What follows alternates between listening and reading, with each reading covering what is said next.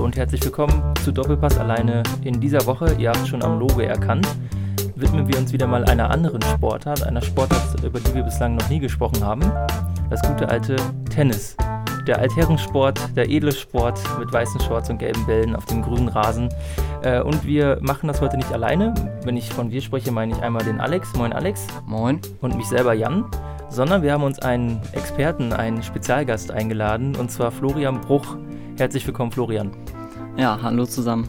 Hi, schön, dass du hier bist. Ähm, auf Wunsch von Alex ja vor allem, der äh, den ähm, Einwand gebracht hat, wir könnten ja mal wieder eine neue Sportart beleuchten. Wir haben uns ja öfter mal mit dem Handei, dem American Football beschäftigt. Jetzt also mal Tennis, der kleine Ball.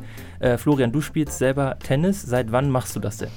Ähm, ich spiele mittlerweile seit zwölf Jahren Tennis, seit meinem siebten Lebensjahr. Also ich bin 19 Jahre alt jetzt mhm. und ähm, ja, genau, bin beim Tennis bin ich immer geblieben. Wenn du sagst, du spielst Tennis, ist das schon immer im Verein gewesen oder habt ihr mal einfach so angefangen? Äh, nee, ich habe eigentlich direkt im Verein angefangen. Also mein Vater hat äh, früher auch Tennis gespielt und ähm, ja, der hat da mal gesagt, komm, geh doch mal zum Tennistraining. Dann habe ich es mir angeschaut im Verein, im kleinen Verein und ähm, ja, hat mir Spaß gemacht und ja, deshalb bin ich immer noch am Tennis spielen. Und wo spielst du jetzt? Bei welchem Verein? Äh, momentan beim Tennis- und Hockeyclub Münster, mhm. äh, da hinterm Zoo am Dingmenger Weg. Okay. Ähm, bist du da auch in irgendeiner Liga damit aktiv? Da gibt es ja auch, äh, wie in jeder, jeder anderen Sport, hat ja auch ganz normale Ligenwochenenden, wo man dann gegen andere Mannschaften hier antritt. Genau, ja genau. Das sind die sogenannten Mannschaftsspiele. Da gibt es äh, meistens in einer Saison, also es gibt ja Wintersaison und Sommersaison, gibt es da meistens so fünf, sechs Spiele, die mhm. verteilen sich dann auf zwei Monate, meistens äh, dann im Juni und Juli. Also mittlerweile sind sie schon vorbei bei uns. Äh, und da spielt man dann eben gegen andere Teams aus den jeweiligen Ligen. Wieso spielst du Tennis? Also wieso bist du hängen geblieben? Was macht diesen Sport für dich so besonders? Ähm, ja, so richtig genau kann ich das nicht sagen. Also ich habe angefangen hatte ich mit Fußball, das war so meine erste Sportart. Äh, dann kam Tennis irgendwann dazu, dann habe ich mit Fußball aufgehört, weil es mir keinen Spaß mehr gemacht hat. Ähm, ich glaube, so ein bisschen bei mir ist das so, äh, dass ich es einfach gut finde, dass ich äh, selber bestimmen kann, was passiert. Beim Fußball ist man ja auch immer so ein bisschen abhängig von seinem Team. Wenn man dann da Stürmer ist und man kriegt äh, keine vernünftige Vorlage, dann kann man eben auch nicht viel ausrichten. Und das ist beim Tennis eben anders. Äh, wenn man dann aufschlägt zum Beispiel, kann man eben von Anfang an bestimmen, wie der Ballwechsel jetzt ablaufen soll. Mhm. Das heißt also, Doppel sind für dich kein Thema. Doch, doch, klar. Bei den Mannschaftsspielen wird auch Doppel gespielt, das macht mir auch Spaß. Ähm, aber auch da ist es ja so, da schlägt man ja auch auf oder spielt eben den Return und kann eben dann bestimmen, wo man den Ball hinspielt und was dann für Spielsituationen entstehen können eben. Mhm. Welche Liga spielt ihr denn da? Also generell, wie ist das denn so beim Tennis mit den Ligen? Ich kenne es ja nur vom Fußball mit Kreisliga, dann äh, Bezirksliga und so. Wie ist das beim ja, Tennis? Ja, es ist ziemlich ähnlich. Ähm, also die unterste Liga ist, äh, glaube ich, die zweite Kreisklasse. Dann kommt erste Kreisklasse, Kreisliga, Bezirksklasse, Bezirksliga. Und dann ist es hier in Münster eben die Münsterlandliga. Da haben wir jetzt im Sommer gespielt. Und äh, im Winter spielen wir in der Verbandsliga, das ist dann die Liga darüber. Und dann ähm, kommt noch die Westfalenliga. Und danach geht es dann weiter mit Regionalliga, zweiter Bundesliga und erster Bundesliga. Okay. Ist denn für dich, äh, oder frag mal so gefragt, ab wann fängt denn so dann der Profibereich an? Im Fußball ist es ja die dritte Liga. Wie ist das im Tennis? Ähm, ja, Profi ist, ist immer, ist immer ein, ja, eine schwierige Definition, finde ich, beim Tennis. Ähm, also in der ersten Bundesliga, da spielen eigentlich ähm, fast nur ausländische Profis wirklich. Das sind dann wirklich die Leute, die sind meistens sogar Top 100 äh, in der Welt oder Top 200 vielleicht. Mhm. Ähm, aber das sind wirklich dann hauptsächlich Ausländer. Ähm, in der zweiten Bundesliga spielen dann auch noch, ja, auf jeden Fall Leute, die ihr Geld schon damit verdienen. Ähm, sei es, dass sie wirklich Turniere spielen und da das Preisgeld bekommen oder dann nebenbei noch ein bisschen als, als Trainer arbeiten. Das ist oft so, ähm, weil es schon echt schwierig ist, äh, wirklich Geld damit zu verdienen, also wirklich die Preisgelder da richtig abzuräumen. Da muss man schon wirklich bei großen Turnieren weit kommen und ähm, das ist eben ganz schön schwierig. Mhm. Ähm, ist das denn für dich, als du kleiner warst, auch so der Traum gewesen, irgendwann mal so gut zu sein, dass man selber dann bei Grand Slams äh, die großen Preisgelder abräumt? Ja, als ich angefangen habe, da war das eher so nebensächlich, da habe ich so ein bisschen aus Spaß gemacht. Ähm, ja, so ein einen kleinen Traum hat man da vielleicht immer, aber ich habe jetzt auch nie wirklich so viel trainiert. Ähm, dass es da irgendwie auf eine Profikarriere hinauslaufen kann. Also da gibt's, es gibt auch viele Leute, die ich kenne, die wirklich jetzt auch noch in meinem Alter teilweise versuchen, Profi zu werden und eben dementsprechend auch viel trainieren, jeden Tag dann und mit Konditraining und so weiter. Ähm, aber der Weg ist schon, schon sehr weit und äh, ich habe, glaube ich, schnell gemerkt, dass ich einfach auch ein bisschen, bisschen zu faul bin, um da wirklich so viel, so viel äh, ja, Ehrgeiz zu zeigen, dass es irgendwann reichen könnte. Mhm. Wie viel trainierst du so im Allgemeinen jetzt? Ähm, momentan nicht ganz so viel, weil ich äh, nebenbei auch noch als, als Trainer arbeite und mhm. dann fällt das eigene Spielen immer so ein bisschen in den Hintergrund. Ähm, ja, ich spiele im Moment meistens so zweimal die Woche. Wir haben einmal Mannschaftstraining und äh, dann verabrede ich mich nochmal mit einem aus meiner Mannschaft oder mit irgendwelchen Kollegen, die ich kenne vom Tennis und dann spiele ich nochmal und dann ist eben am Wochenende meistens ein Mannschaftsspiel oder eben Turnier. Wie sieht denn da so die Trainingsgestaltung aus? Also ich, äh, wir sind ja hier im Benno-Haus, haben wir noch gar nicht erwähnt. Ihr hört uns auf ostviertel.ms oder bei Spotify oder iTunes oder auf podcast.de. Äh, wir sind hier im Bennohaus in Münster und wir haben unten den Ruderverein ähm, bei uns ja auch im Haus und mhm. der hat äh, direkt neben dem Haus ja Tennisplätze. Und äh, wenn man dann bei uns äh, am Pissoir steht, dann kann man immer durchs Fenster gucken okay. und äh, die Leu den Leuten beim Spielen zusehen. Ähm, und das sind halt meistens ältere Herrschaften und ähm, ich sehe da eigentlich immer nur zwei Varianten. Also entweder machen die halt Trainingsspiele oder ähm, die, die üben, glaube ich, Aufschläge und Returns. Also, dass dann einer immer wieder einfach nur zurückschlägt oder eben ein paar Aufschläge übt. Wie ist das denn bei euch so, gerade im Jugendbereich? Also, gibt es da wirklich so verschiedene Facetten, wie man es ja auch schon im Fußball kennt, wo das ja teilweise bis nach ganz unten schon relativ krass koordiniert ist? Oder ist das wirklich eher so, man kommt viel über Spiel und dann wird ja einfach mal so gemacht, dass man so alles irgendwann mal drauf hat? Ja, also bis man wirklich dann zu zweit sich hinstellen kann und sich äh, Bälle hin, hin und her schlägt, das dauert schon ein paar Jahre. Also wenn du da jetzt ähm, Kinder hast, die irgendwie sechs, sieben Jahre alt sind, dann musst du denen halt äh, erstmal irgendwie Bälle zuwerfen und ähm, da macht man auch noch viel Koordinationssachen, weil die eben ja noch gar nicht so richtig dieses Sprungverhalten vom Ball kennen. Ähm, mhm. Deswegen ist es auch vorteilhaft, wenn man vorher schon was anderes gemacht hat. Also das sieht man ähm, sehr stark, wenn Kinder vorher schon mal Fußball gespielt haben, dass sie eben dann auch im Tennis besser klarkommen, weil es eben wichtig ist, dass man weiß, wie der Ball springt, damit man sich eben gut stellen kann. Und ähm, ja, alleine erstmal die, ja, die Schläge richtig zu üben, dass man da eine vernünftige Bewegung hat. Ähm, dazu braucht es erstmal ein paar tausend Bälle, die der Trainer dann zuwirft oder zuspielt. Da gibt es dann verschiedene Varianten. Aber dass man sich wirklich da hinstellen kann und Aufschlag ist auch nochmal so eine Sache, das kommt eigentlich erst ja, nach, nach, nach einer ganzen Weile. Also das ist eben auch sehr, sehr komplex. Deshalb äh, kann man jetzt am Anfang in der ersten Stunde kann man jetzt nicht mit den Kindern Aufschläge machen. Das äh, ist da ein bisschen zu kompliziert für. Mhm. Ja, also was mich noch äh, ganz anders interessieren würde mit den äh, Mitgliedsbeiträgen und so ist doch, also ich habe immer so im Kopf, ist sau teuer die Sportart oder nicht? Ja, ja, das ist auch unterschiedlich, kommt so ein bisschen auf den Verein an, aber ähm, an sich ist es natürlich schon ähm, schon nicht günstig und auch das Training eben, ne? wenn man das mal, wenn man das mal hochrechnet, wenn man wirklich jahrelang dann ein, zweimal die Woche trainiert. Ähm, das kommt dann eben auch auf die Gruppengröße an. Aber wenn man da zum Beispiel eine Einzelstunde nimmt, was eben am meisten bringt natürlich, weil man, äh, weil der Trainer sich dann wirklich konzentrieren kann auf eine Person und nicht immer vier verschiedenen Leuten sagen muss, was sie jetzt falsch machen, ähm, dann kostet das auch schnell mal irgendwie 40 Euro oder 35 Euro. Und das äh, geht natürlich dann schon richtig ins Geld. Ne? Das, mhm wird dann natürlich, je größer die Gruppe ist, desto weniger muss man dann zahlen. Also wenn man dann zu viert ist, zahlt man dann vielleicht 9 Euro, 10 Euro, so um den Dreh. Aber das ist natürlich trotzdem dann jede Woche, das ist natürlich schon, schon auch ein Faktor, ne? Ähm, Kostenfaktor vielleicht dann auch noch spannend. Wie sieht das mit der Ausrüstung aus? Also ähm, wie oft musst du dir aufgrund von Wutanfällen neue Schläger leisten oder muss man sowieso die öfter neu bespannen oder wie sieht das aus? Ähm, ja, das kommt so ein bisschen darauf an. Also im Anfängerbereich, ähm, klar, da braucht man natürlich dann eigentlich Tennisschuhe äh, in der Halle.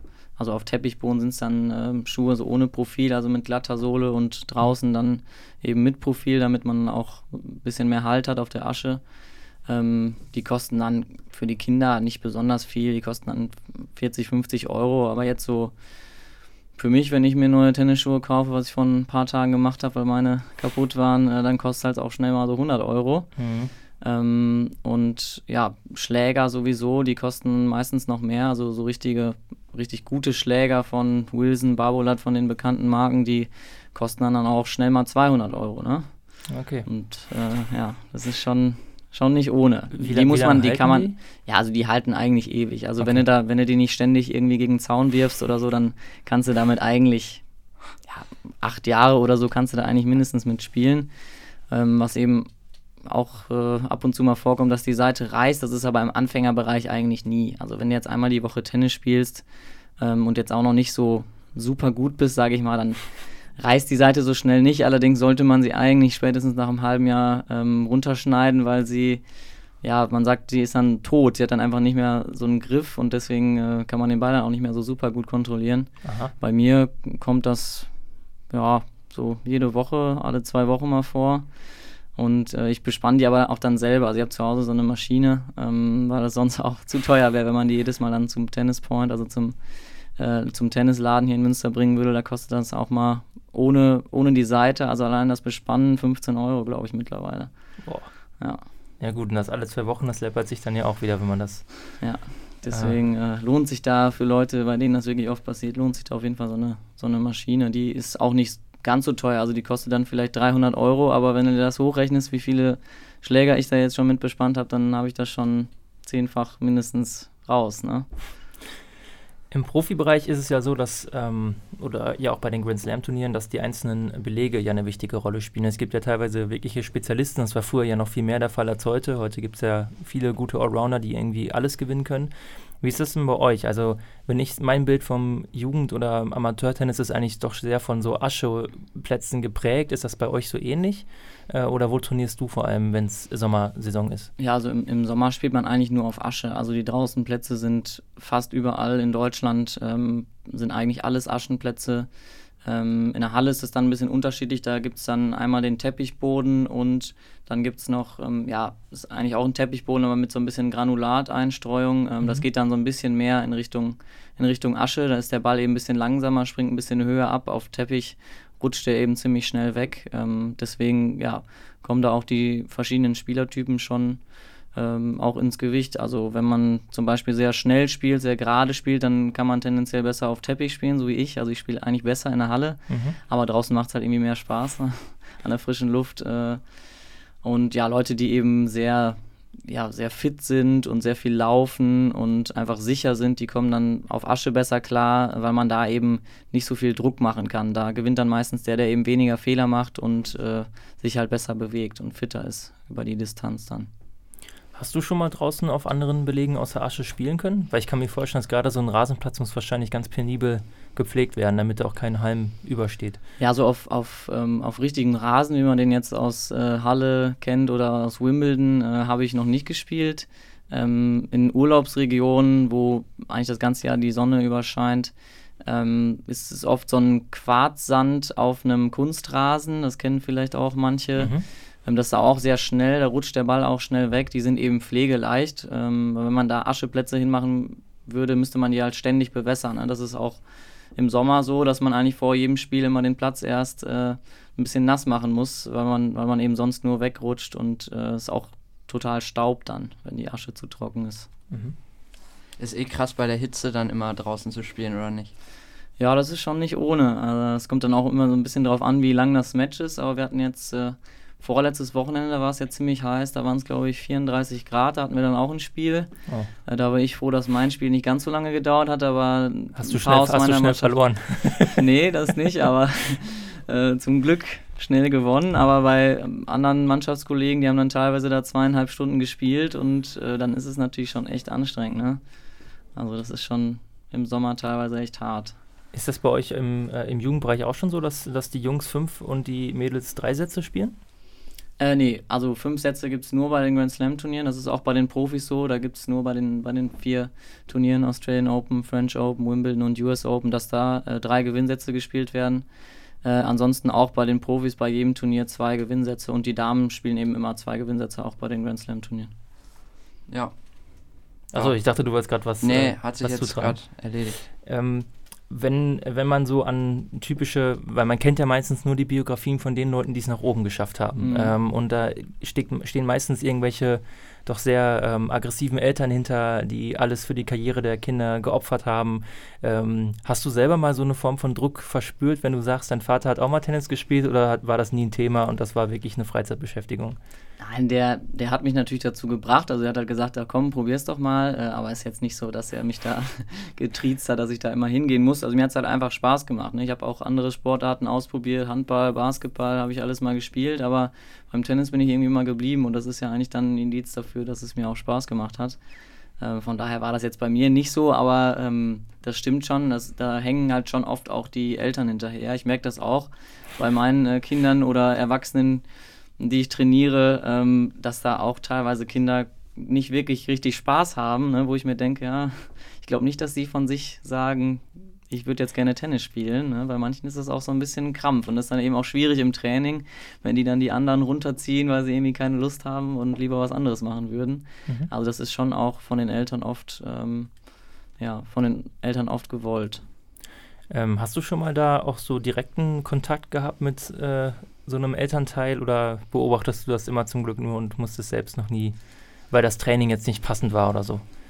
Ähm, na, das jetzt eher weniger, aber ähm, ich sag dann auch mal den Eltern, meinetwegen Kind XY hat wieder keine Bälle gesammelt oder so, ne? Dann reden die dann schon mit ihren Kindern oder so und dann, dann passt das auch meistens, aber ähm, ja, das ist auch im Profibereich, wenn man sich das anguckt, zum Beispiel Alexander Zverev, das ist ja momentan der beste deutsche Tennisspieler, der Vater war ja auch Tennisprofi, der Bruder ist auch Tennisprofi, also da, da war das dann, denke ich, auch schon von Anfang an gewollt. Ich glaube nicht, dass er freiwillig jetzt so mit Tennis angefangen hat, dem macht es natürlich auch so Spaß, sonst wird er nicht äh, so weit kommen, aber ähm, da das ist, spielen die Eltern schon immer einen großen Faktor. Ne? Mhm. Hast du dich denn schon mal ähm, irgendwie stärker verletzt, weil Tennis ja gerade so als Knöchelbrechersport hat manchmal bekannt ist, gerade so auf stumpfen Plätzen, dann macht man immer eine falsche Bewegung oder bleibt hängen und plötzlich ist der Knöchel durch. Oder auf den Ball treten ist auch öde, ne? Ja, genau, das ist immer die Sache. Deswegen äh, räumt man die Bälle zum Beispiel, wenn man einen Aufschlag ins Netz macht und der rollt zurück, rollt man die eben immer erst aus dem Feld raus, weil man, äh, weil man da eben schon schnell mal drauf treten kann und im Ballwechsel ist man dann auch fokussiert, dann guckt man jetzt nicht in die Umgebung und äh, guckt, wo da ein Ball rumliegt.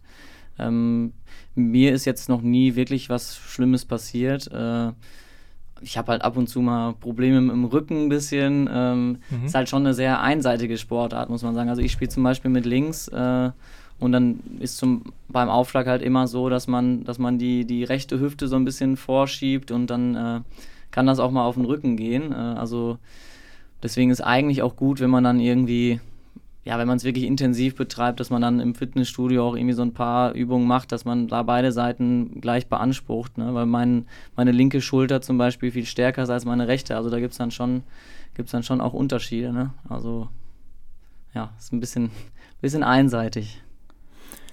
Schaust du denn selber auch viel Tennis? Äh, grundsätzlich ja.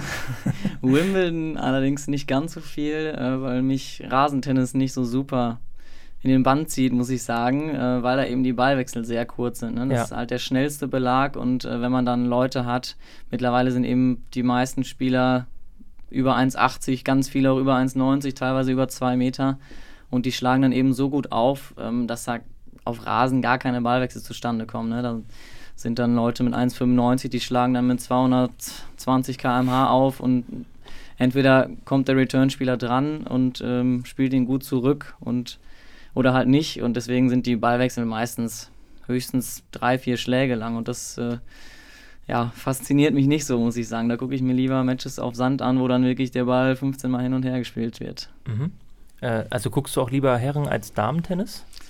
Ja, muss ich an der Stelle schon sagen. Ähm, ja, weil es eben alles viel schneller ist und äh, auch spektakulärer und ähm, keine Frage, die Damen spielen auch gut. Da gucke ich mir auch mal das ein oder andere Spiel an. Äh, aber tendenziell gucke ich schon lieber, lieber Herrentennis, auch wahrscheinlich auch, weil ich eben selber ein Mann bin und äh, keine Frau. Äh, Alex, wie sieht das denn bei dir aus? Ähm, du hast mir auch schon gesagt, dass du gerne Tennis guckst. Äh, warum guckst du das denn gern? Äh, also erstmal dazu, ich finde Wimbledon halt irgendwie am geilsten, ne? weil ich finde, das ist einfach immer noch so dieses, das krasseste Turnier irgendwie. Da geht's so, da habe ich das Gefühl, das ist heftigste Grand Slam. Wenn man den holt, dann also ich weiß jetzt nicht, wie das so von, einer, von den Vieren, was so wirklich der ist, ähm, der am meisten bedeutet. Ist das French, French Open oder ist das Wimbledon? Ja, also am meisten Prestige hat auf jeden Fall Wimbledon, das ist eben das bekannteste Turnier. Das ist auch, glaube ich, das älteste, oder? Ja, ich glaube schon. Und vielleicht auch, weil da äh, Boris Becker und Co. auch gewonnen haben, ja. dass man das daher auch mehr kennt, in Deutschland vor allem. Ähm, aber grundsätzlich unterscheiden die sich von Preisgeld oder so weiter nicht. Da gibt es auch gleich viele Punkte für, wenn man da jetzt gewinnt. Also die, sind, die vier sind eigentlich gleichgestellt. Okay. Ja, sonst gucke ich es einfach, finde ich, kann man sich echt gut angucken. Ich habe früher auch Tennis gespielt, also ganz früher. Ähm, oh. Dann hatte ich so, habe ich so zehn Jahre gar nicht gespielt, dann habe ich vor drei Jahren noch mal ein paar Jahre gespielt. Ähm, aber hat mir dann irgendwann keinen Bock mehr gemacht, weil ich weiß nicht, ich, da kam keine Entwicklung mehr bei mir. Also es, ich war schon ganz gut so, aber auch so von der Technik her ging das. Aber mein größtes Problem ist einfach immer, ähm, dass ich das vom Kopf nicht hinkriege. Mich regt, mich regt das zu sehr auf, tatsächlich. Also ich war auch der, der, ich habe den Schläger immer weggeworfen, auf den Boden geschlagen und so, weil wenn der andere Matchball hat, da, das ist eine pure Achterbahnfahrt im Kopf. Da denkst du, jetzt muss der Ball rüberkommen, muss, muss, muss. Das, damit kam ich nicht klar einfach. Und dann dachte ich, ja gut. Bist du in ein Skill-Ceiling geraten und dann ging es Ja, also ich finde wirklich vom Kopf her ist Tennis so anspruchsvoll. Ich finde Technik und so, das, das kriegt man auch alles irgendwie hin. Aber du musst das halt auch drauf haben, ähm, irgendwie vom Kopf da so durchzuhalten, dass du ähm, jederzeit irgendwie aufholen kannst und so, ne? Und ich weiß nicht, wie, ob du da jetzt irgendwelche besonderen Techniken beigebracht bekommen hast oder so, aber was machst du? Keine Ahnung, dritter Satz, der andere hat Matchball und es steht, es ist eigentlich sau eng und jetzt musst du aber den Punkt holen. Das ist doch mental, haut doch voll rein, oder nicht? Ja, das ist, äh, ja, es wird auch oft im, oft im Kopf entschieden, so ein Spiel. Wenn die beiden Spieler wirklich ziemlich auf einer Höhe sind, dann äh, entscheidet halt meistens ähm, ja, entscheidet das Spiel sich meistens für den, der eben im Kopf einfach stabiler ist und äh, seine Nerven besser im Griff hat.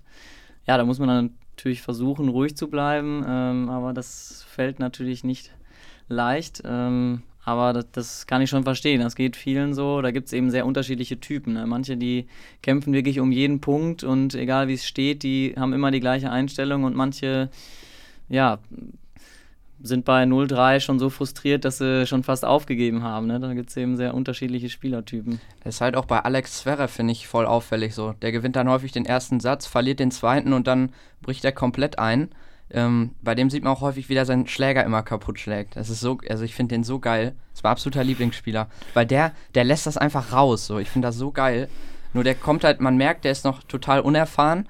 Aber ähm, ich bin mir da sicher, dass er noch einen Grand Slam holen wird und dass der ein richtig guter wird. Ja, so unerfahren ist er, glaube ich. Also er ist ja 22. Der hat ja, weiß ich, wie viele Grand Slam-Teilnahmen jetzt schon? 12, 16 oder sowas?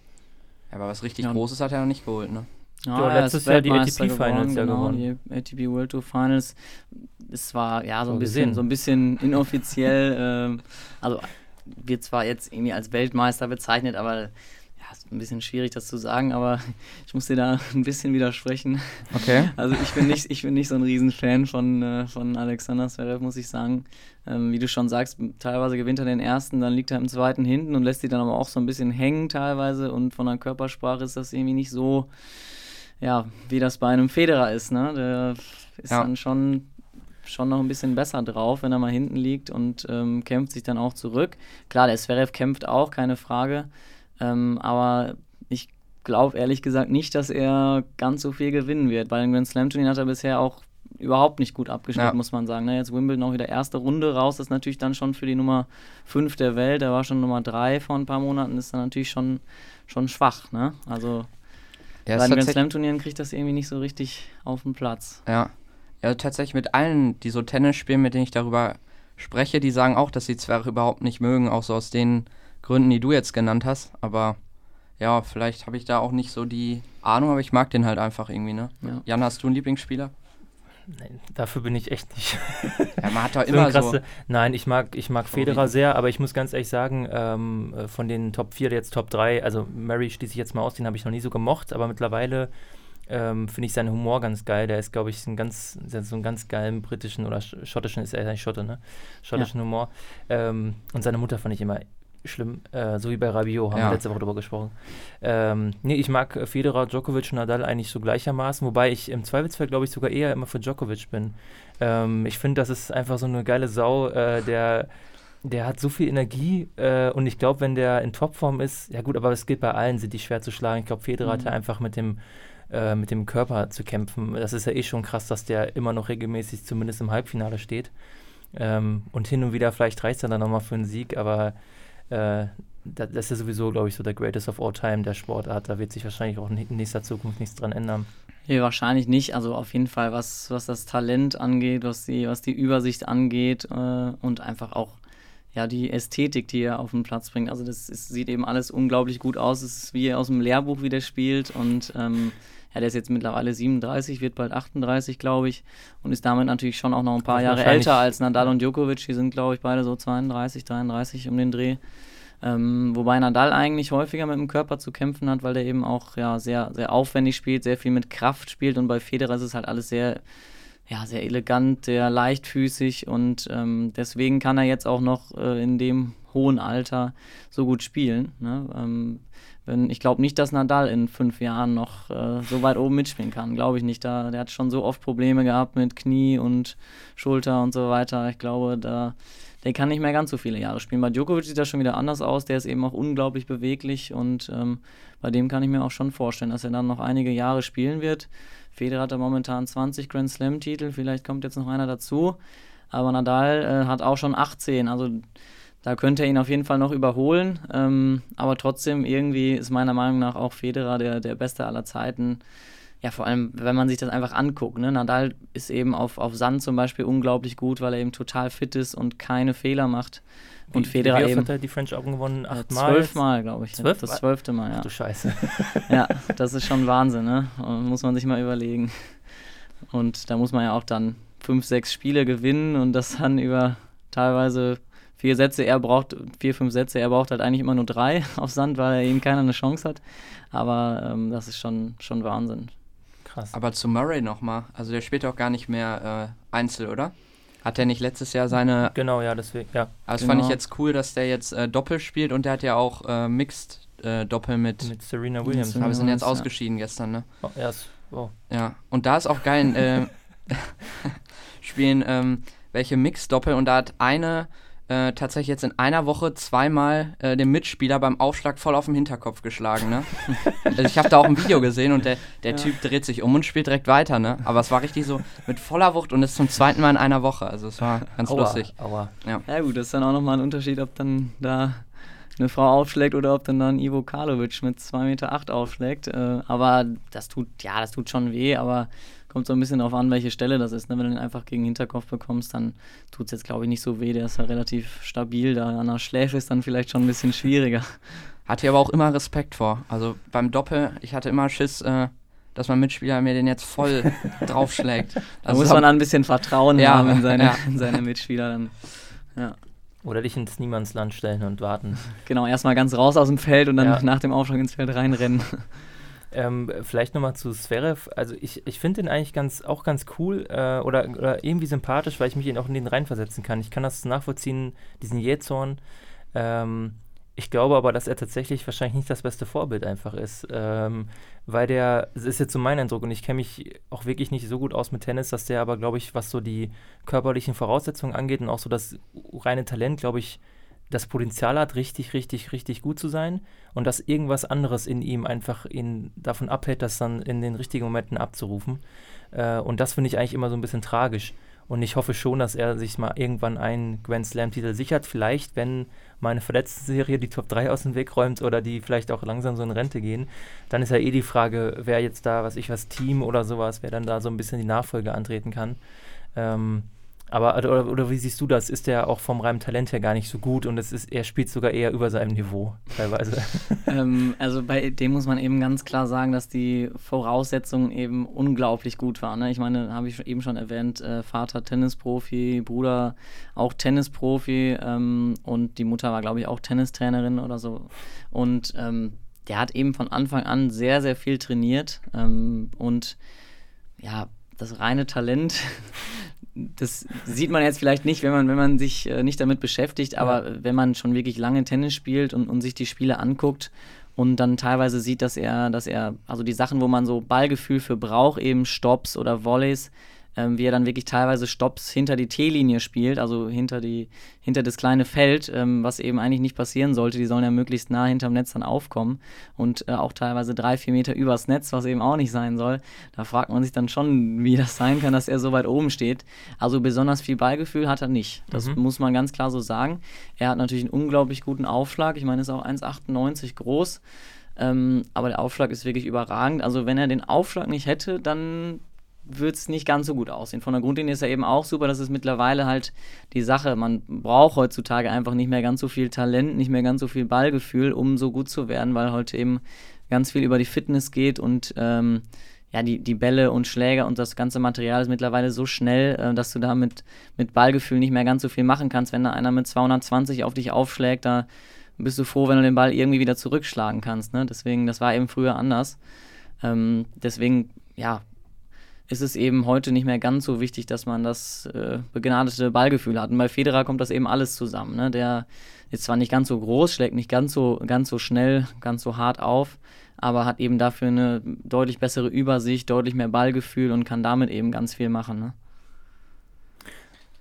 Aber jetzt nochmal äh, apropos schlechtes Vorbild, also ich finde, da gibt es aber deutlich schlimmere, oder? Nick Kyrgios zum Beispiel.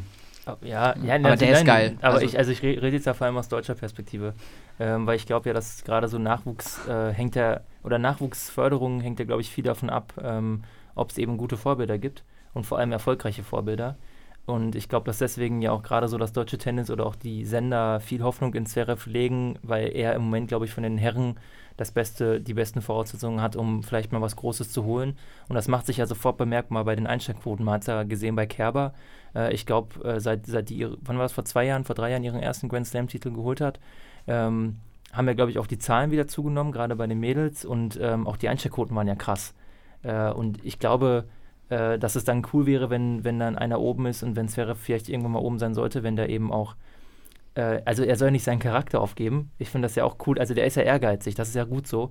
Aber er hat halt manchmal so eine weinerliche Art und dann, wie du es auch gesagt hast, dann rastet der mal so aus. Und ich glaube, wenn er das abstellen kann, äh, dann ja, aber ich finde das, das finde ich so ein bisschen nervig im Tennis. Das ist so, so da kommen die Emotionen nicht durch irgendwie. Ja, es ist ja Gentleman-Sport. Also ja, ich finde so, das eigentlich im so Wimbledon unfassbar also ich, also ich finde, man merkt das ja schon gerade am Ende, aber ich finde das beim Tennis so geil. Also vielleicht ist es ja auch auf Amateurebene manchmal anders. Aber ich finde das, also ich finde das auch geil, wenn es vielleicht mal einen Ausraster gibt. Aber an für sich finde ich das super äh, erfrischend, ähm, dass die in der Regel sich am Ende die Hände geben oder wenn das Finale gespielt wurde, habe ich noch nie erlebt, irgendwie, dass der Zweitplatzierte sagt, was für ein Scheiß hier, sondern dass meistens der erste lobt den zweiten, der zweite lobt den ersten. Das ist dann so natürlich so ein bisschen übertrieben auch immer, aber ich finde das super angenehm. Also da hat man das Gefühl, okay, da steht wirklich so ein bisschen der sportliche äh, Mehrwert, auch ein bisschen, also der sportliche Aspekt steht noch mehr im Vordergrund, als es in anderen Sportarten der Fall ist. Also ich, mir gefällt das einfach so, auch wenn es vielleicht manchmal künstlich ist.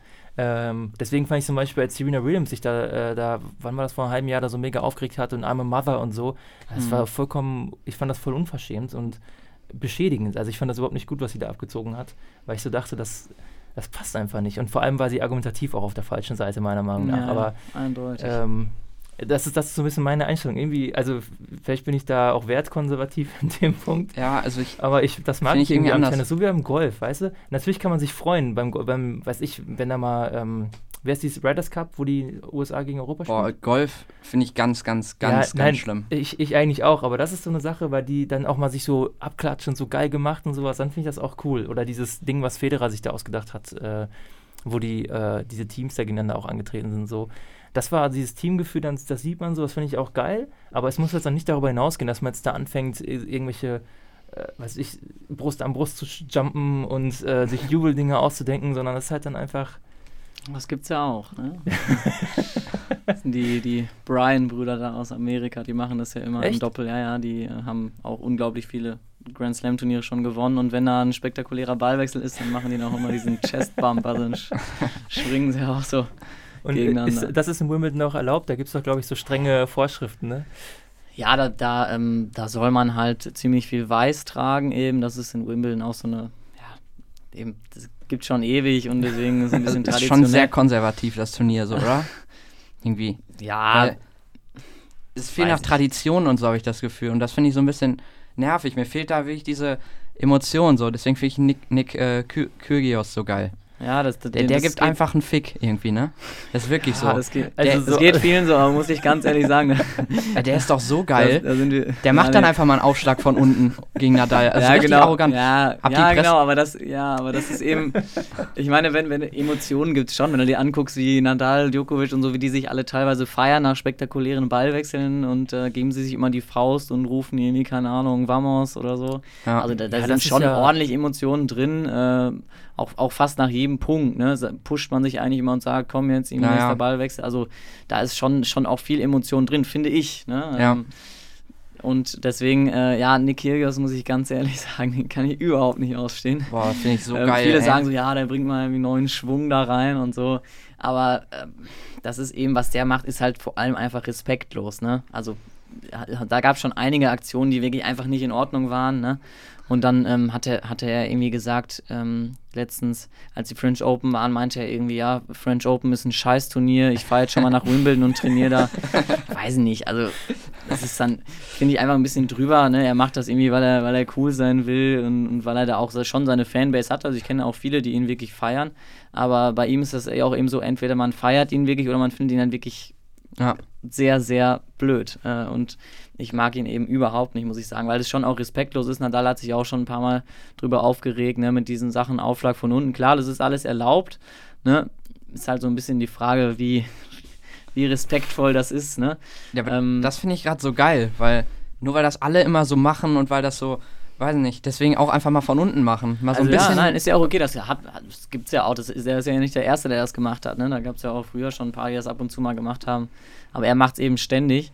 Ähm, und, und ja, aber ich finde, es ist einfach ein sehr, sehr unsympathischer Typ, der sich einfach total toll vorkommt. Ja, und, äh, manchmal ist es schon ein bisschen drüber. Also die Pressekonferenz nach dem Spiel gegen Nadal fand ich auch krass, wo er gesagt hat, dass er ihm ähm, den Ball einmal auf die Brust schlagen wollte. Ich weiß nicht, ob du den Ballwechsel gesehen hast. Da wollte er ihm, also hat er ihm wirklich, wollte er ihn abschießen, richtig, ne? mhm.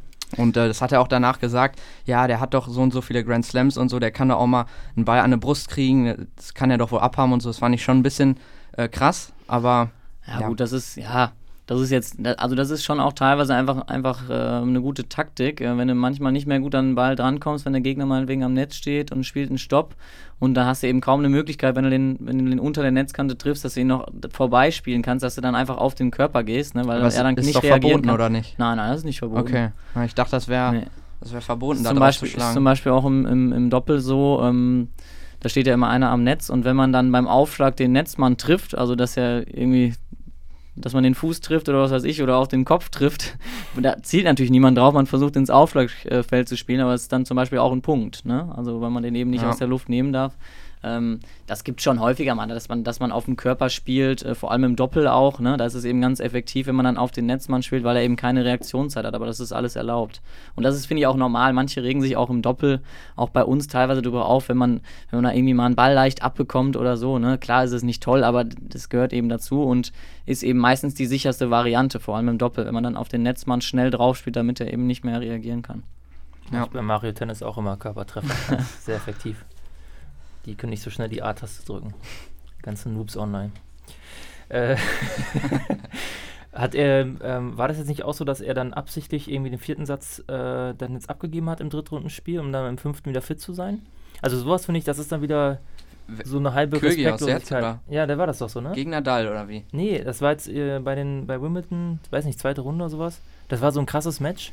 Oder war er das nicht? Da haben die, das waren ging über fünf äh, Sätze und ähm, er hat den dritten knapp gewonnen, war wohl irgendwie fertig und den vierten hat dann, glaube ich, in 18 Minuten oder so wirklich zu null verloren, hat dann aber den fünften gewonnen. Klingt nach Kyrgios. Und hat dann, glaube ich, und hat das, glaube ich, absichtlich gemacht, den vierten, hat halt kaum was gemacht, einfach um Mhm. wieder ein bisschen sich zu erholen.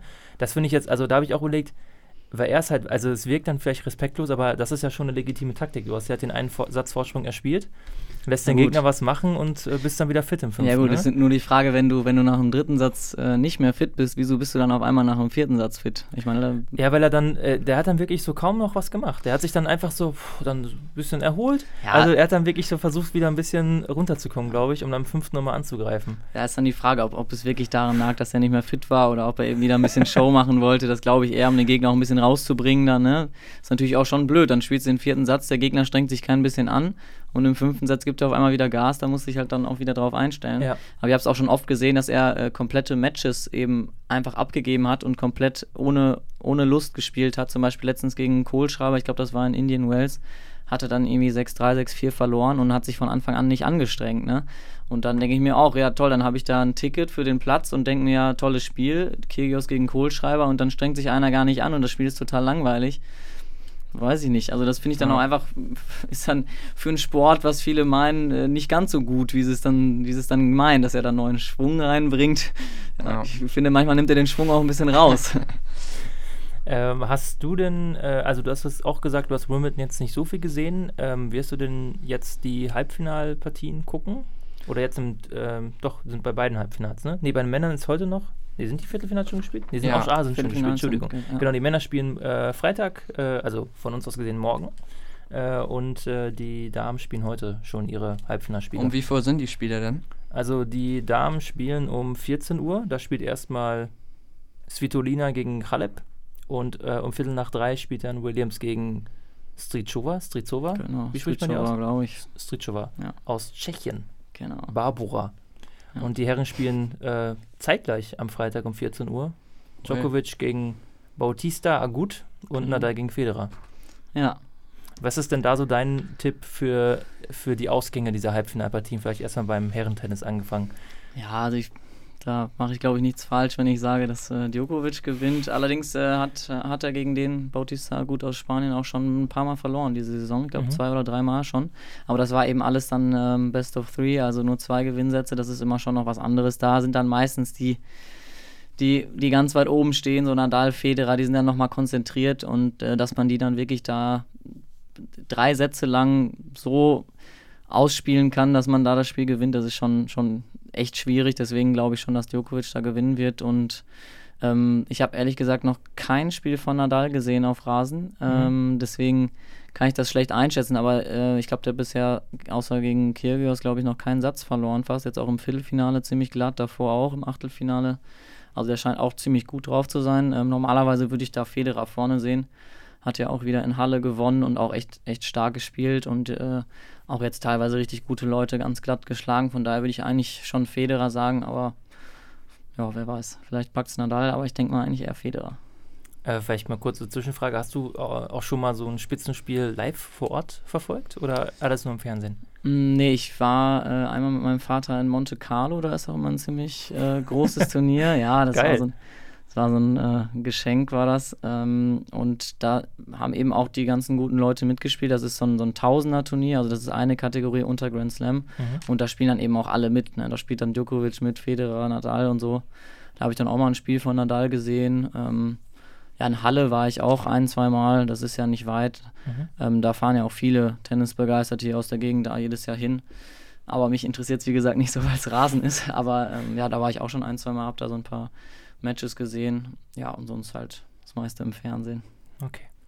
Ja, und äh, bei den Damen dann, also hast du da irgend, also wahrscheinlich läuft es darauf hinaus, dass Williams ihren Grand Slam-Titel 138 gewinnt oder so. Ich weiß grad gar nicht, wie viel die jetzt hat, 25 oder 26 oder so. Weiß ich auch ehrlich Die hat der Steffi Graf genau. irgendwann letztes Jahr überholt. Mhm. Ähm, aber beim anderen Halbfinale äh, Svitolina gegen Halep. Also ich Halep kenne ich macht kenn nur das. Halep, ja, ich kenne Ja, nur Halep, die ich kenne das Svitolina auch. gar Das nicht. glaube ich auch. so ungebildet. Also die holt das auch, das Turnier. Ja, ich Glaub glaube auch ehrlich gesagt nicht, dass ähm, Williams gewinnt. Mhm. Also sie hat jetzt schon länger, schon länger nichts mehr gewonnen, oft auch früh verloren. Ähm, die ist sicherlich jetzt auch nicht mehr in der Form ihres Lebens. Und Halep spielt äh, eigentlich unglaublich, unglaublich konstant und ist auch sehr, sehr fit, ähm, was bei Williams meiner Meinung nach ein bisschen das Problem ist. Mhm. Die spielt eben so schnell, dass sie die Ballwechsel immer diktieren kann, aber wenn die sich halt selber bewegen muss, dann wird es ein bisschen schwieriger. Und Ja. äh, gegen Halep muss sie sich sicherlich bewegen, falls die beiden ins Finale kommen. Also da würde ich eigentlich auch eher Halep vorne sehen. Okay. Wie siehst du das, Alex, äh, gerade auch bei den Herren? Äh, ich glaube, also ich bin für Federer in dem einen Halbfinale, aber ich glaube, Nadal ist irgendwie stärker momentan. Also, ähm, ich glaube, der macht das. Und im zweiten, glaube ich, Djokovic. Und am Ende macht es dann Nadal, glaube ich. Aber ich mag Nadal eigentlich gar nicht so. Also ich bin mehr ähm, Federer. Und sonst, jetzt abgesehen von den ganz Großen, bin ich mehr so ähm, Zverev, äh, Kyrgios und ähm, Dustin Brown, finde ich auch geil. Ja, gut, das. Und äh, Gael Monfils, oder wie er heißt. Fies, ja. Ja. Die finde ich geil. Aber ich glaube, ich hoffe, Federer macht's, aber ich glaube, irgendwie Nadal macht's, so mein Gefühl. Und Halep bei den Frauen, glaube ich auch. Weil Williams war auch gar nicht so gut gegen Görges zum Beispiel, gegen die Deutsche. Und ich habe auch eh gelesen, dass die auch nicht so in Form ist momentan. Und ähm, ja, geil wäre es gewesen, wenn die 15-Jährige noch weitergekommen wäre. Das hätte ich cool gefunden. Aber hat dann ja nicht gereicht.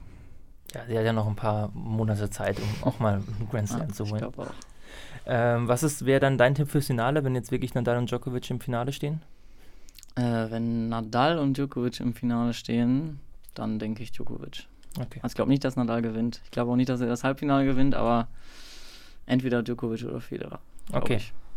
Ja, Djokovic, also wenn es so käme, hat ja auch die Australian Open äh, ja Anfang des Jahres ja auch schon gegen Nadal im Finale gewonnen. Äh, also schauen wir mal, was sich dann da tut. Äh, ist auf jeden Fall spannend. Ich denke, das Finale gucke ich mir dann spätestens auch wieder an. Ich bin ja so ein Penner, der lässt dann den ganzen umliegenden Kram aus und guckt mir dann nur die, nur, Spannende, nur die wichtigen Spiele ja. an, ja. Ähm, gut, äh, du hast gerade so geschmunzelt, als Alex Dustin Brown erwähnt hat. Wieso? Also ich finde das, es ist doch einfach eine komische Gestalt, der äh, ist ja, sehr beliebt bei den geil. Zuschauern. Ja, so, ja ne? nee, den, den finde ich, find ich auch lustig. Also der, ja. der ist auch sympathisch einfach, ne? was mir bei Kyrgios so ein bisschen fehlt, den finde ich einfach unsympathisch, aber Dustin Brown macht eben auch einfach auf dem Platz viel, viel Quatsch und äh, das finde ich, das finde ich auch. Der spielt dann halt mal ganz viele Stops und durch die Beine und so, das finde ich ja alles in Ordnung. Das ist ja auch lustig, kann man sich gut anschauen. Und der ist dabei irgendwie respektvoll und sympathisch, finde ich. Das äh, ist bei Kyrgios anders, meiner Meinung nach. Ähm, wobei, wobei mich das manchmal stört, äh, weil Dustin Brown zum Beispiel macht ja den ersten Aufschlag meistens relativ, relativ schnell oder so schnell man kann und den zweiten dann eben sicher rein, ne, weil man eben, der zweite muss ja rein, sonst ist es ein Doppelfehler. Und Dustin Brown macht es dann teilweise so, dass er den zweiten Aufschlag schneller macht als den ersten, ne, weil es eben auch irgendwie was anderes ist und weil es überraschend ist. Und wenn er dann kommt, dann schlägt er auch mal einen Ass mit dem zweiten. Aber es passiert dann auch eben häufig, dass er bei 30 beide dann Doppelfehler macht und das ist eben dann einfach ein bisschen unklug. Ne? Da sollte man vielleicht dann auch tendenziell mal den zweiten Aufschlag reinspielen. Klar, das bringt den Gegner mal durcheinander, der weiß gar nicht, was jetzt, was jetzt abgeht, aber das, äh, das nervt mich immer so ein bisschen bei ihm. Aber an sich äh, finde ich auch, ist ein cooler Typ und Mofis sowieso. Der ist übrigens mit der Svitolina, die da im Halbfinale ist gegen Halep zusammen. Ah, okay. okay. Genau. Jetzt auch noch Boulevard abgedeckt. Das genau, ja. ja. perfekt. äh, hast du dir, ähm, das, das macht man beim Fußball auch gerne, weil man, manchmal ist man ja durch die Gnade der späten Geburt gar nicht in den Genuss einiger Highlights der Sportgeschichte gekommen. Hast du dir selber auch mal wirklich so ähm, alte Tennis-Highlights reingezogen, irgendwie Lendl, Becker, Becker und Stich damals im Doppel und solche Geschichten oder äh, interessiert dich das gar nicht? Doch, doch, also ich äh, habe mir schon das ein oder andere Video angeguckt von Becker. Jetzt letztens habe ich mir eine Dokumentation über Steffi Graf angeguckt, die lief im Fernsehen, ich weiß gar nicht mehr wo. Die, die habe ich glaube ich auch gesehen, die war auch sehr interessant. So, ne? ähm, ja, genau, und da das war auch sehr interessant. Ähm, also ich gucke mir schon auch viele Videos an, ähm, auch dann meistens Highlights von den Spielen, die ich eben nicht sehen kann. Zum Beispiel jetzt Wimbledon habe ich nicht besonders viel gesehen, ähm, weil ich jetzt auch nicht ganz so viel Zeit hatte, aber dann habe ich mir dann bei YouTube die Highlights irgendwie angeguckt. Ähm, reicht dann manchmal auch, da muss man nicht zwei, drei Stunden lang gucken, dann guckt man sich die, die spektakulären Ballwechsel an, das ist manchmal auch ganz interessant.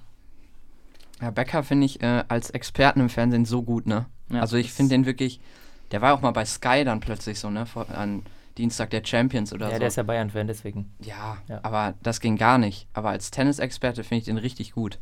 Ja. Und äh, was ich auch geil fand, der war mal bei Baris Ferraris und hat seinen Tennisschläger, mhm, ja. also das fand ich auch geil. Er hat dann wie viel gekriegt? 10.000 oder so? Und Weiß ich nicht, aber ich glaube, es hat sich irgendwie hinterher herausgestellt, dass es doch nicht der Originalschläger war. Habe hab ich, hab ich glaube ich, gelesen. Und angeblich ja gespendet, das Geld, ne? Also, ja, das fand ich schon, fand ich ganz mhm. lustig. Aber ich finde also, ihn cool. Ja, also man, man kann ihm vieles vorwerfen, auch mit den ganzen Geldgeschichten und so, aber ähm, man kann ihm halt nicht vorwerfen, dass er keine Ahnung von Tennis hat. Und äh, das finde ich auch bei Eurosport macht er es immer mit Matthias Stach zusammen. Auch bei den Grand Slam Turnieren dann bis auf Wimbledon, da überträgt er nur Sky. Ähm, und finde ich auch, das macht er, macht er sehr gut. Der ist doch auch in dem Team von Alex Zverev irgendwie, hat er doch irgendeine Funktion, oder? Ja, nee, der ist jetzt beim DTB, glaube ich, für, ähm, für den Leistungssport okay. oder so ähm, zuständig. Äh, Zverev hat doch Lendl als Trainer und ich glaube auch nicht, dass Becker und Lendl unbedingt zusammenarbeiten würden, oder? Ja, nein, also meistens hat man keine zwei Trainer. Ähm, ist eigentlich meistens so, dass man nur einen Trainer, also einen richtigen Tennistrainer hat, dann natürlich noch Fitnesstrainer und so weiter, wie das beim Fußball auch ist. Ähm, aber ähm, ja, also der war ja bis vor ein paar Jahren war ja bei Djokovic für ja. drei, vier Jahre oder so und ähm, der hat ihm, glaube ich, auch einiges weitergeholfen, hätte dann auch einiges gewonnen. Ähm, von daher glaube ich auch, dass er sowohl als Trainer als auch als Experte und so schon, ja, schon sehr gut ist. Ja, von Steffi Graf hört man ja gar nicht so viel. Also die, die nee, lebt ja wirklich zurückgezogen. Ja. ja. Ähm, aber ähm, ich bin ja auch, ich, ich lese mir einfach unglaublich gern äh, diese ganzen Wikipedia-Statistikseiten sowas durch. Und äh, die Golden Slam-Geschichte bei ihr ist ja, halt genau. so ein geiler Scheiß und dass es wirklich nie wieder jemand geschafft hat. Mhm. Also alle Grand Slams und die Olympischen Spiele. Man hat ja auch nur alle vier Jahre die Chance ähm, das alles zu gewinnen. Aber dass mhm. es eben auch im Herrentennis nicht gelungen ist, weil ja immer der Murray blöderweise äh, Olympiagold gewonnen hat. ja, stimmt. Ja. ähm, das ist so, das finde ich immer noch so als, das ist einfach so krass. Also, ähm, ja, also so, so einzigartige Leistung, das finde ich immer mhm. faszinierend dann so. Ja, das muss, ja, das ist schon, muss man sich immer überlegen, wie anstrengend das ist, überhaupt ein, ein Grand Slam-Turnier zu gewinnen, wie viele ja. Spiele man da machen muss, wie viele Stunden man da auf dem Platz steht äh, und dass man dann über ein ganzes Jahr auch dann fit ist, ne? dass man nie Probleme hat, äh, dass man wirklich die ganze Zeit auf höchstem Niveau spielen kann. Das ist natürlich schon auch sehr unwahrscheinlich und ja, das glaube ich auch, dass das so schnell nicht, nicht passieren wird, dass, das, dass ihr das jemand wegnimmt. Vielleicht äh, so ein bisschen zum Abschluss nochmal äh, eine Frage. Hast du schon mal gegen jemanden gespielt persönlich, äh, vielleicht, der vielleicht auch später Profi geworden ist oder der einfach so gut war, dass du wirklich dann am Ende 6-0, 6-0 da standest und dir gedacht hast, alter Schwede, was ist denn jetzt passiert? Ja, ja klar, das, das auf jeden Fall. Ähm, letztes Jahr zum Beispiel auch noch habe ich äh, gegen die Nummer, ich glaube, 30 oder so in Deutschland gespielt. Das sind dann schon Leute in den Top 50, die verdienen ihr Geld dann hauptsächlich dadurch, dass sie Turniere spielen und die sind dann auch immer in der ganzen Welt eben unterwegs und spielen dann halt eher die kleineren Turniere, Challenger-Turniere, ITF-Turniere, das sind so ein bisschen die kleineren Turniere. Mhm. Und ähm, da habe ich auch 6-0, 6-0 verloren da, ne? keine Chance. Vor allem einfach, was da, der, was da auch der größte Unterschied ist, ist die, die Fitness einfach, ne? die Athletik. Also was, was der für eine Athletik hatte, da war ich eben bei jedem Schlag war ich einfach ein bisschen zu spät, ne? weil ja. er eben auch so einen Spin hatte und so weiter, dass ich da gar nicht hinterherkam. Ne? Und sobald du dann zu kurz wirst, äh, haut er den nächsten Mal in die andere Ecke. Also das ist dann schon Wahnsinn. Und wenn man sich dann vorstellt, dass der auch keine Chance hat gegen Alexander Zverev und wahrscheinlich 6-0, 6-0 verliert oder zumindest 6-1, 6-1, äh, ist das dann schon, da merkt man dann schon, dass der Weg ganz schön weit ist, wenn man da wirklich so hochkommen will. Äh, war das ein frustrierendes oder ein erhabenes Erlebnis sozusagen? Ja, auf dem Platz natürlich dann immer, immer frustrierend, ne? Und auch kurz nach dem Spiel ist er natürlich schon immer frustrierend, äh, frustriert. Ähm, aber das bringt einen natürlich auch schon schon weiter, ne, wenn man dann auch schon merkt, okay, wenn ich so gut werden will wie der, dann muss ich auch noch mal ein bisschen was tun. Ne? Das ist eben immer die Sache. Also eigentlich wird man wirklich nur besser oder man wird deutlich schneller besser, wenn man eben mit Leuten trainiert, die besser sind als man selbst. Ne? Mhm. Und da auch nochmal zu Alexander Zverev. Ich meine, der hat halt schon von Kind auf, wenn man seinen Bruder trainiert, der natürlich einige Jahre älter ist und auch ganz relativ früh Tennisprofi war und da kommst du natürlich dann auch schnell voran. Ne? Wenn du einen Trainingspartner hast, mit dem du jeden Tag spielen kannst, der eben auf Profi-Level spielt, dann ist natürlich dann nicht schlecht. Ja, ich glaube, wir müssen dann nochmal zusammenkommen, sobald Zverev mal was gewonnen hat. also was, was also ein Grand Slam gewonnen hat. Ähm, weil ich spüre da schon so eine ganz subtile Abneigung gegen alles, was ihn betrifft. Ähm, Nein, so schlimm finde ich ihn auch nicht. Äh, so zum Ausklang, ähm, wie sehen so deine Pläne aus mit der Tenniskarriere? Also wirst du jetzt einfach dann, weiß ich was, dann studierst du oder sowas und dann machst du dann nebenbei noch ein bisschen Training und dann wird das halt so weiter nebenbei laufen oder hast du nochmal den Plan, das nochmal ein bisschen intensiver zu betreiben? Nee, also ich, ich studiere aktuell auch schon äh, mhm. äh, und nee, das ist immer nebenbei. Also ich mache es schon relativ intensiv, dann auch mit dem, dass ich selber Tennistraining gebe nebenbei. Ähm, aber es ist jetzt nicht so, dass ich da jetzt nochmal eine, eine Profikarriere anstrebe. Klar, man will immer besser werden ne, und auch in der deutschen Rangliste und so immer ein bisschen höher kommen. Ähm, aber das mit der Profikarriere habe ich abgehakt.